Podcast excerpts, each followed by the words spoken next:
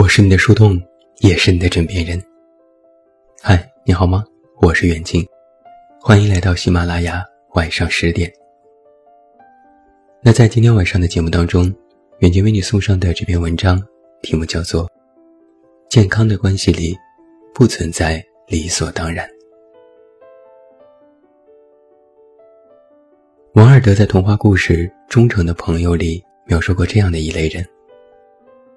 他们觉得真正的朋友就是共享一切，但他们总是非常理所应当的去分享朋友的一切，却从未想过让朋友也同样分享他的一切。这个故事距今已经有一百多年的历史了，但现在读起来，依然会让人感慨，因为在我们如今的生活当中，这样的人也真的挺多的。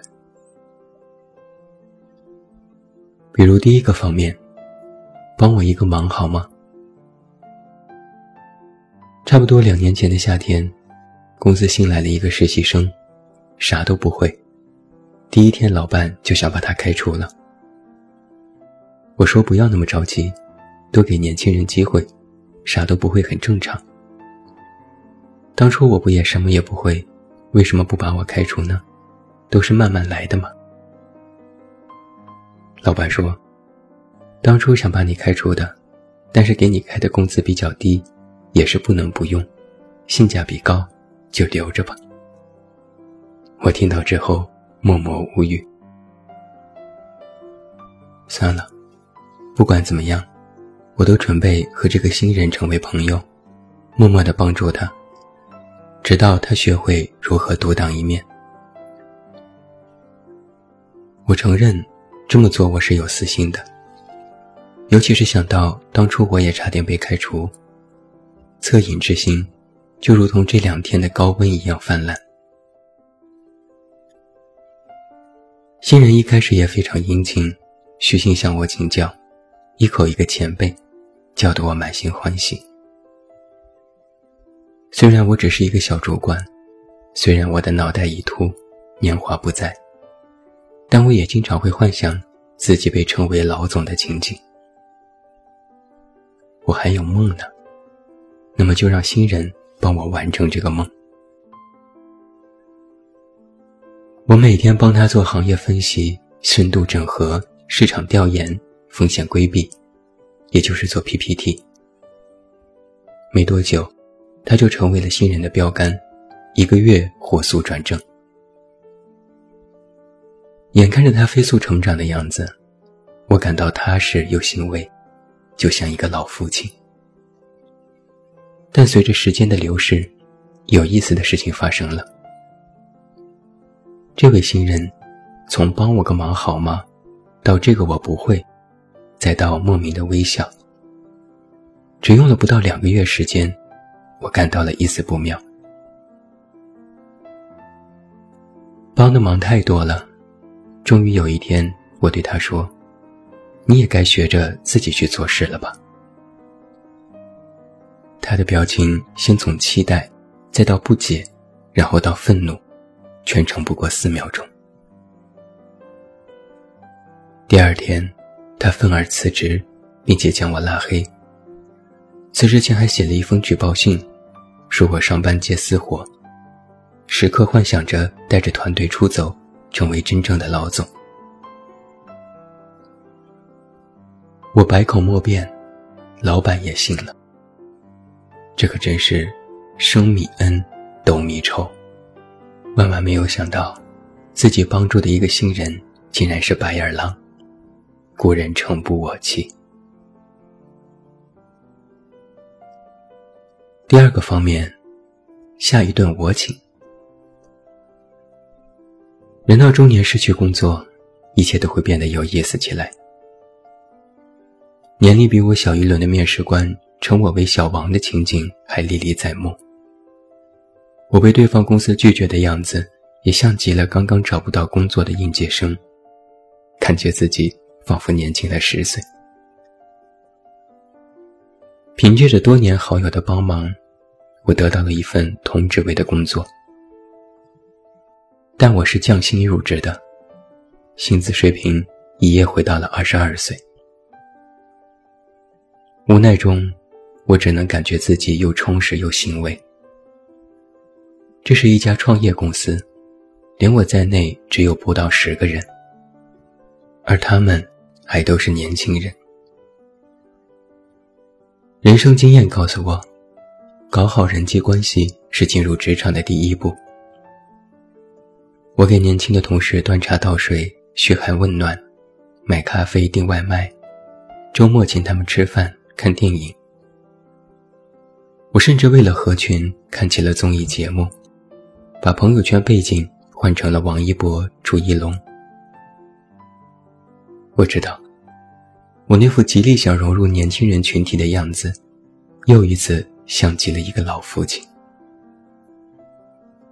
久而久之，同事叫我大哥，老板叫我弟弟。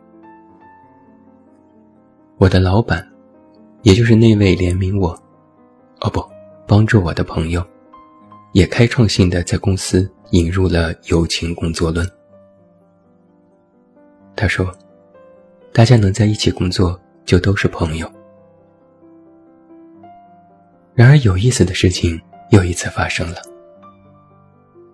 从老王，我们去喝奶茶吧，到我要大杯无糖去冰，再到颐指气使，只用了不到两个月的时间。从周末去哪里玩，到新开的那个串串店挺好吃的，再到周末了老王要请客，只用了不到一个月的时间。有一位朋友，一到晚上就喜欢叫我出来喝酒，向我吐露他们年轻人才有的烦恼，比如没有人爱他，比如他的头发开始脱落。而我呢，除了指着自己明亮的头顶来安慰他，我也做不到什么其他的。想到自己也没有人爱，我都不好意思不买单了。还有一位朋友。一到周末就约我吃饭。他盛赞我年纪大，吃得多，是当代美食家。他不知疲倦地邀请我去尝试新开的餐馆，并且不厌其烦地说着下一顿我请。那么，我也就不厌其烦地帮他买单。我承认，在他们的吹捧当中，我是有过一丝丝快感的。中年人的虚荣，就是年轻人叫你一声长辈，叫你一声老总。但时间一长，我对这样的活动也失去了兴趣。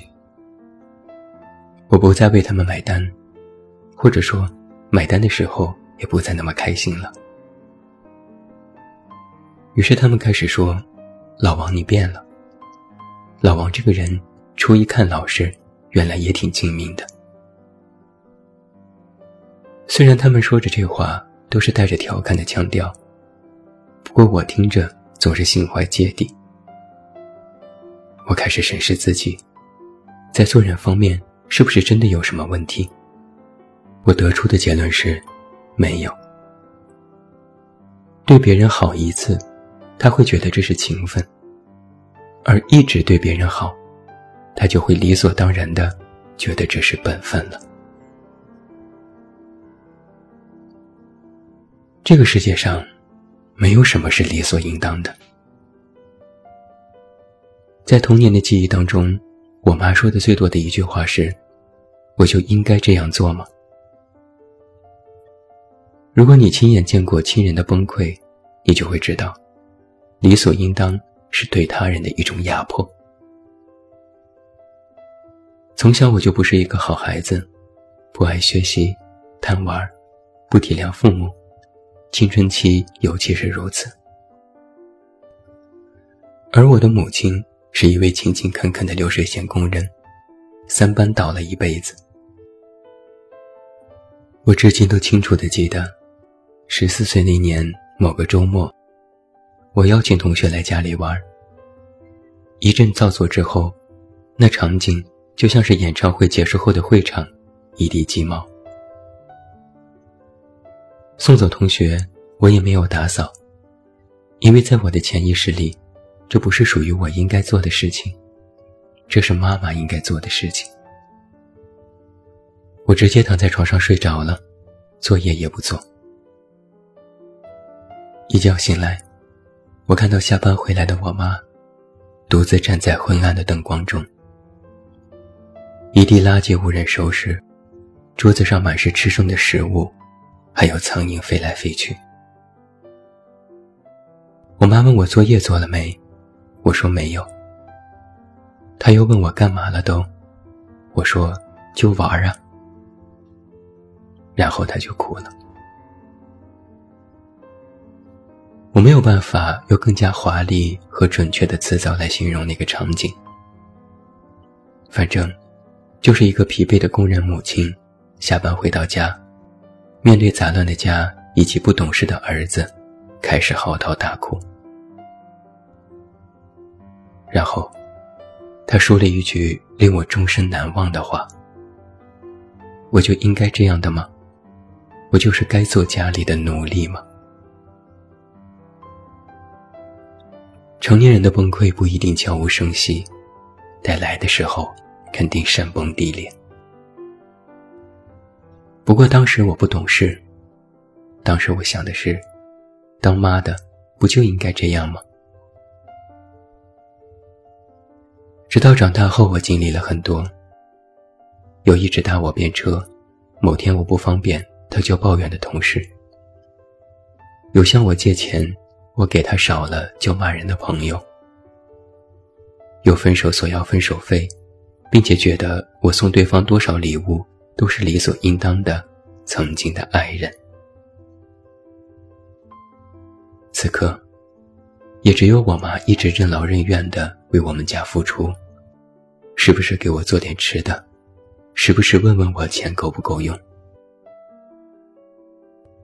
我这才意识到，没有什么是理所应当的。我们总以为，是朋友就应该怎么样，是父母就应该怎么样，是恋人就应该怎么样。可是真实的正常情况是，对方原本可以不怎么样。如果怎么样了，那是因为对方在乎你、爱你，把你当做重要的人去看。在一段健康的人际关系当中，没有谁注定是付出者，也没有谁注定是享受者。享受他人对自己的关爱。同时也回报以自己的关爱，这才是健康以及长久的人际关系。在一段良好的人际关系当中，没有什么是理所应当的。希望你们都是如此，以及都遇到这样的人吧。我是你的树洞，也是你的枕边人。公众微信关注“这么远那么近”，找到我。我是袁静，晚安。